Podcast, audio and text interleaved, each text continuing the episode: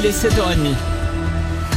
Guillaume Parisot pour les infos. Bonjour Guillaume. Bonjour Eddy, bonjour à tous. Place aux tractations avant les législatives. La Russie stoppe ses livraisons de gaz vers la Pologne et la Bulgarie et la météo du soleil sur l'ensemble du territoire.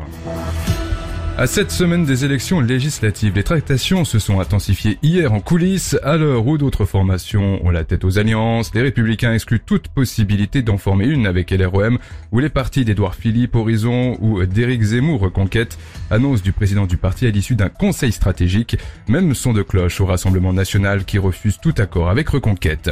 Moscou réplique dès aujourd'hui, le groupe russe Gazprom suspend ses livraisons de gaz vers la Bulgarie et la Pologne, annonce hier des deux pays. En cause, la nouvelle procédure de paiement en rouble. La ministre polonaise du climat a écrit sur Twitter qu'il n'y aura pas de pénurie. De son côté, la Bulgarie s'est dit prête à obtenir le gaz manquant par d'autres sources. Les États-Unis prêts à remuer ciel et terre pour faire gagner l'Ukraine contre la Russie. Déclaration hier du chef du Pentagone. Lors d'une réunion avec ses homologues alliés en Allemagne, les Pays-Bas vont livrer des blindés à l'Ukraine tandis que Berlin va envoyer des chars de type Guépard. Un risque réel de troisième guerre mondiale. La phrase du chef de la diplomatie russe a glacé hier le sang des Occidentaux. Sergei Lavrov a même accusé l'Ukraine de faire semblant de discuter. En parallèle, Washington a donc réuni hier, comme je vous l'ai dit précédemment, une quarantaine de pays alliés pour armer davantage l'Ukraine face à l'envahisseur russe.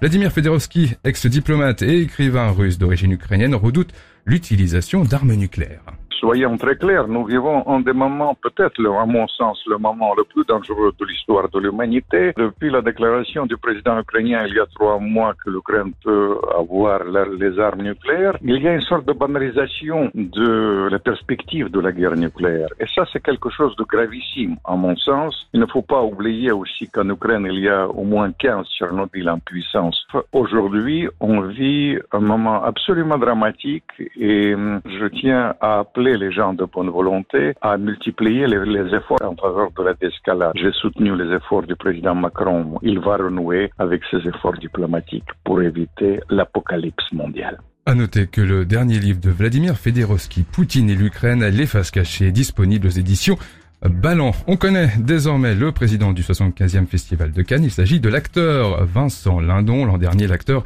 était à l'affiche de la Palme d'Or Titane. C'est le premier français à tenir ce rôle depuis Isabelle Huppert en 2009.